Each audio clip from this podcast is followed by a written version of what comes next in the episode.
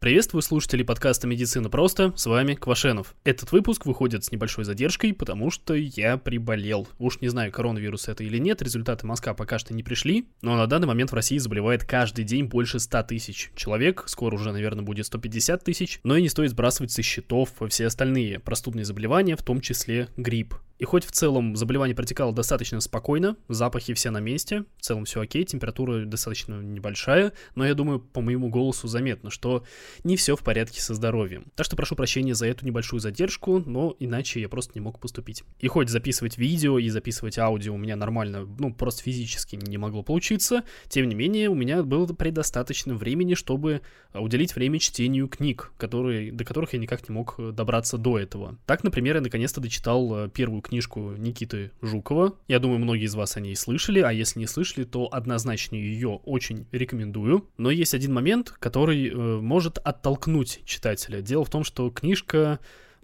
как сказал сам Никита Эдуардович в начале этой своей книги, что она не для тупых. То есть там нет такого э, разжевывания детального каждого термина, каждого пункта. Книга написана с таким расчетом, что читатель будет пользоваться гуглом, если ему что-то непонятно. Для меня, например, не было непонятного абсолютно ничего. У меня такое ощущение возникло, что я э, поболтал с каким-то коллегой, обсудили с ним буквально вот все вопросы из медицины. Ну, не все, но почти все, очень многие, которые связаны с ней напрямую, либо как-то косвенно. Но я понимаю, что человеку, который не учился 8 лет в медицинском, который к медицине имеет, ну, такое посредственное отношение, скорее всего, очень быстро потеряет интерес, потому что есть очень много достаточно таких сухих моментов. Но всем медикам, без исключения, я однозначно рекомендую книгу к прочтению. Всем остальным я просто не знаю, как э, советовать или не советовать, поймут или не поймут. Это так называемое проклятие знаний, если не ошибаюсь, когнитивное искажение, когда человеку кажется, что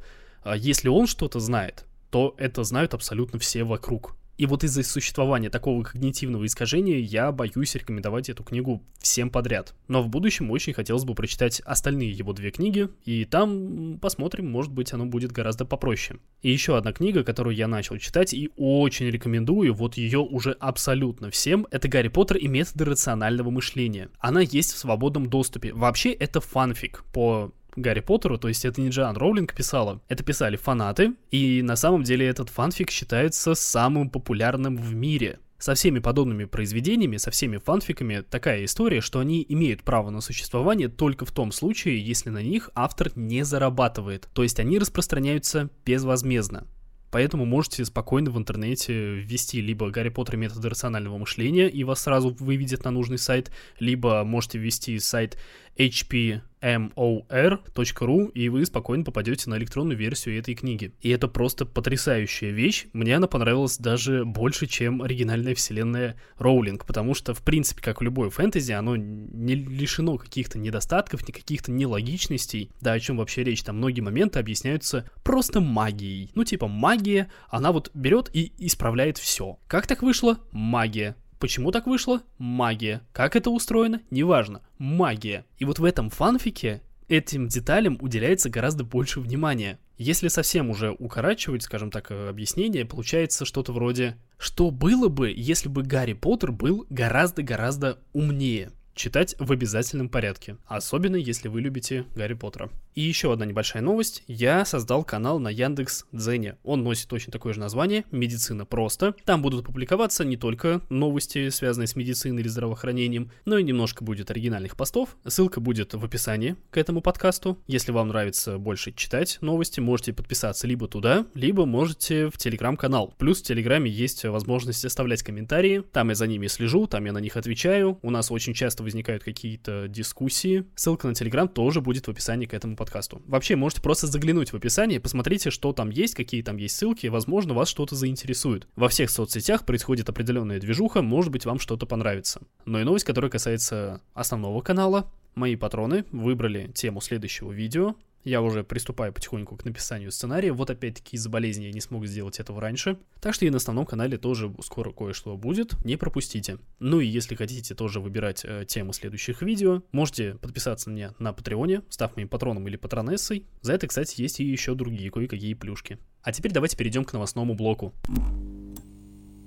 Начнем, как обычно, с небольшого ковидного блока. Кормящие матери, судя по всему, не могут заразить ребенка коронавирусом через грудное молоко. Вообще период вскармливания и период беременности очень часто вызывает э, вопросы, какие-то недопонимания. Многие не знают, что при беременности можно и даже нужно вакцинироваться, если еще не переболели. В период вскармливания тоже можно вакцинироваться. Но до недавнего времени было не совсем понятно, а можно ли заразить ребенка через грудное молоко, потому что было точно известно, что коронавирус передается воздушно-капельным путем, а вот насчет грудного молока было непонятно понятно. Медики из Университета Калифорнии проверили молоко 110 больных ковидом матерей и выяснили, что оно не заразно. В нем было совсем небольшое количество форм коронавируса, но именно таких форм, которые не являются заразными. Результаты своей работы они опубликовали в журнале Nature, а опубликовать статью в Nature это вам не шубу в трусы заправлять, извините меня. Но очень важно уяснить следующий момент. Если кормящая женщина заболела ковидом, то кормить ребенка она может абсолютно смело, она может не бояться этого, но необходимо надевать респиратор, чтобы выдыхаемый воздух содержал минимальное количество вирусных частиц. Плюс касаться ребенка можно только чистыми руками. В идеале вообще весь период болезни находиться в каком-то отдельном помещении от него. Но подобное дистанцирование для ребенка первых месяцев жизни – это капец какой стресс. И в будущем он может иметь некоторые последствия. Поэтому все-таки самым оптимальным вариантом для семей, которые планируют беременность, является вакцинация. И ничего такого уникального на самом деле в этом нет, потому что есть и другие довольно опасные, серьезные заболевания именно для беременной женщины и именно для ее ребенка. Просто теперь нужно быть готовым к еще одной болячке.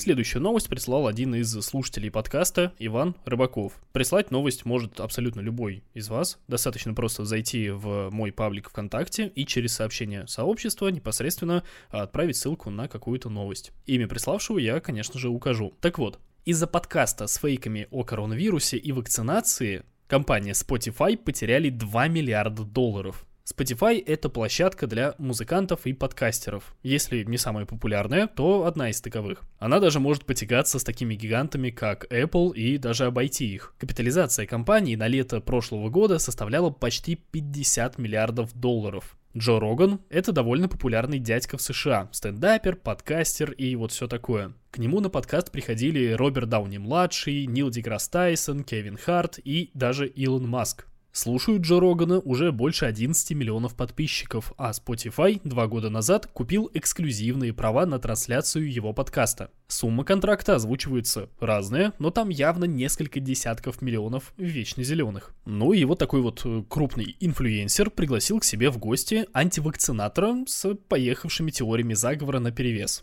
Я пытался послушать весь тот подкаст, честно говорю, я не смог. Он идет три часа, но я осилил только треть. Я привык слушать на двойной скорости, как минимум на полуторной, но в оригинале это капец как медленно, это капец как скучно, но все-таки несколько интересных моментов я лично услышал. Например, там, где гость говорит откровенную ерунду, по типу того, что МРНК вакцины это якобы генная терапия, что абсолютно не так, или что правительство стран загипнотизировали народ, чтобы те прививались. Ну, поболтали и поболтали, ну, подумаешь, как будто мы раньше не слышали бред сумасшедших до этого. Но на самом деле не стоит недооценивать оценивать авторитет Джо Рогана. Многие подумали, что он согласен с приглашенным гостем, и тогда, по их логике, все озвученное в подкасте имеет смысл. Общественность такое положение вещей не устроила. Группа медиков и ученых из США уже написали открытое письмо к Spotify, в котором выразили свои опасения по поводу популяризации подобных лженаучных идей. Вдобавок, несколько музыкантов устроили бойкот площадки, расторгнув с ней контракт. А Spotify, напомню, один из самых популярных стриминговых аудиосервисов. Первым свой ультиматум выдвинул Нил Янг, человек, дважды попавший в зал славы рок-н-ролла. У него появились претензии даже не к тому, что антивакцинатору дали слово, нет.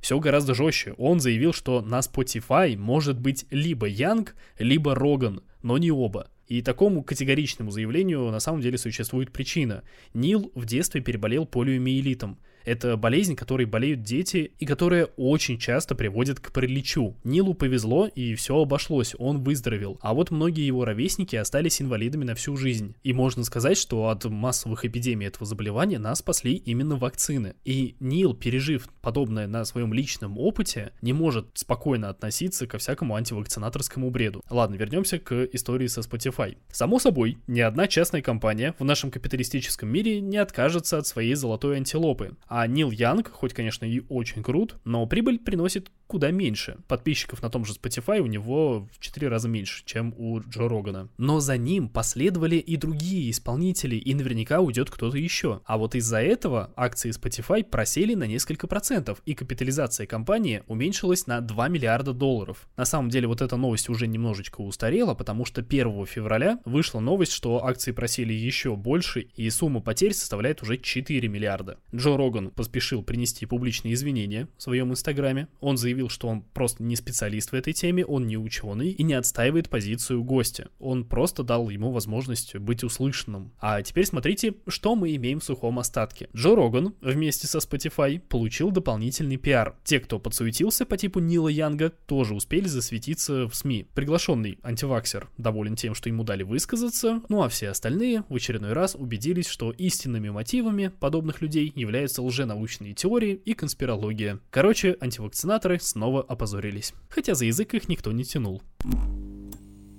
Следующая новость прислал тоже один из слушателей подкаста, Ярослав Огнев. Ярослав, спасибо. Ученые придумали классный способ создавать аккумуляторы из медицинских масок и блистерных упаковок парацетамола. И что самое интересное, в этом поучаствовали наши российские ученые и их коллеги из США и Мексики. Новость просто бомбическая, потому что парацетамол это один из самых популярных препаратов в мире, а медицинские маски производятся и выкидываются просто в астрономических масштабах. И вот что сами маски, что упаковки парацетамола делаются из пластика, а пластик это отличнейшее вторсырье, которому вот вообще не место на свалке, он должен быть переработан. И я лично видел несколько примеров энтузиастов, которые пытаются из медицинских масок делать, например, какие-нибудь пластиковые коробочки для хранения инструментов, что вполне неплохо, но довольно дорого и слишком долго. А вот создавать аккумуляторы в промышленных масштабах, это уже звучит интересно. Причем исследователи провели различные тесты, и аккумуляторы показали себя с очень хорошей стороны. После полутора тысяч циклов заряда-разряда и длительного времени разряда не меньше 10 часов, емкость батареи составляла в среднем 82%. А ваш iPhone может таким похвастаться? И по сути для воплощения данной просто чудеснейшей технологии в жизнь должны быть соблюдены всего лишь два условия, но с другой стороны это довольно такие серьезные условия. Во-первых, они должны найти деньги, они должны найти инвесторов, которые согласятся производить эти самые аккумуляторы из вторсырья. Ну и во-вторых, это вот сейчас, пока идет пандемия, всех этих масок очень много медицинских, их стало заметно больше, гораздо больше. Но все-таки мы надеемся, что когда-то коронавирус мы более-менее победим, и люди болеть им будут гораздо реже. А это значит, что вот этого самого вторсырья будет меньше. И что делать тогда со всеми этими производственными мощностями? Может быть, конечно, получится просто сократить но будет ли тогда этим выгодно заниматься? В общем, очень круто, что у нас есть подобные разработки, подобные патенты, но очень сложно говорить о их реальном применении, пока они не будут реально применяться. Вот такая вот загогулина. Новость немножко устаревшая, но не менее интересная. В середине января были объявлены победители премии с названием Шкрели Awards, что можно перевести как «Самый охреневший жлоб 2021 года». В оригинале она названа в честь Мартина Шкрели, который резко поднял цену за лекарство Дараприм на 5 тысяч процентов. И всего лишь по одной причине. Он хотел заработать больше бабла. Институтом Лауна было решено увековечить его имя, назвав так премию, которую присуждают самым охреневшим жлобам по итогам года. Туда попала больница, в которой делают наценку на мазок на COVID-19 в 300%, или, например, больница, которая выписала чек пациентке в 700 долларов, хотя за 7 часов ее пребывания в приемном отделении после черепно-мозговой травмы к ней никто не подошел. Даже непонятно за что такой счет, за то, что она воздухом там подышала или что. Но самое интересное, конечно же, на первом месте. И присудили его, как ни странно, великой и ужасной FDA, это организация, которая имеет большой авторитет как в США, так и во всем мире. Эта организация должна следить за тем, чтобы продукты и лекарства в стране были надлежащего качества. Однако в прошлом году они одобрили к применению довольно недешевый препарат Адухельм, несмотря на его никакущую доказательную базу и негативные заключения консультативного совета. В России мы платим за частные медицинские услуги плюс 5% с наших зарплат, независимо от их размера. В США медицина страховая и до допуск нового дорогого препарата означает повышение страховых взносов. И ничего бы страшного, но клинически этот препарат Адухельм не улучшает состояние пациентов, но имеет довольно существенные побочные эффекты. И крупные научные издания не остались в стороне. Журнал Science назвал эту ситуацию антипрорывом года, а Nature постебались над главой FDA Джанет Вудкок, назвав ее злодейкой года. В итоге эту женщину с забавной фамилией согнали с должности. Вот бы еще с этим препаратом разобрались, тогда было бы совсем здорово. И вот эта ситуация просто нагляднейшим образом показывает, почему нужно развивать институт репутации в стране. Устойчивость бактерий к антибиотикам стала третьей причиной смерти в 2019 году. Ее опередили даже старая добрая онкология и болезни сердечно-сосудистой системы. Те занимают второе и первое место, как обычно. В журнале The Lancet опубликовали метаанализ данных о смертях от 23 патогенов в 204 странах за 2019 год. А опубликовать статью в Lancet, как и в Nature, это вам не шубу в трусы заправлять, извините меня. Итак, всего за 2019 год из-за заражения резистентной инфекцией умерло чуть чуть меньше 5 миллионов человек. А тем временем в некоторых странах, в том числе в России, в аптеке все так же можно без проблем покупать антибиотики. И для этого вам даже не нужен никакой рецепт от врача. Как будто медицинская грамотность у нашего населения настолько высокая, что никто совершенно точно не станет покупать и применять антибактериальные препараты. Ага. А если все же станет, то точно пропьет весь курс, как требует производитель, а не бросит его через три дня. Просто сюр какой-то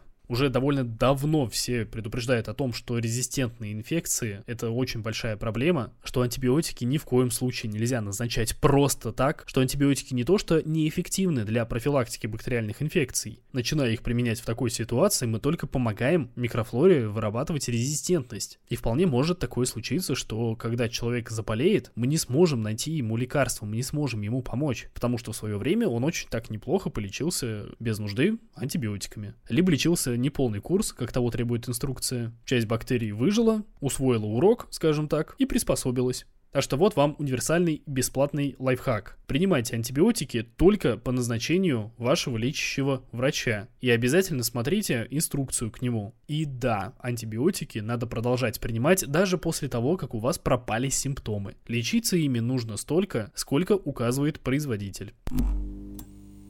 Ну а на этой неделе у меня все. Напоминаю, что этот подкаст появился только из-за поддержки моих патронов, а в телеграм-канале и на Дзене новости появляются немного раньше. Так что заглядывайте в описание, там есть все ссылки. В том числе есть ссылка на видеоверсию этого подкаста. На следующей неделе ждите новый выпуск. С вами был Квашенов. Всем пока.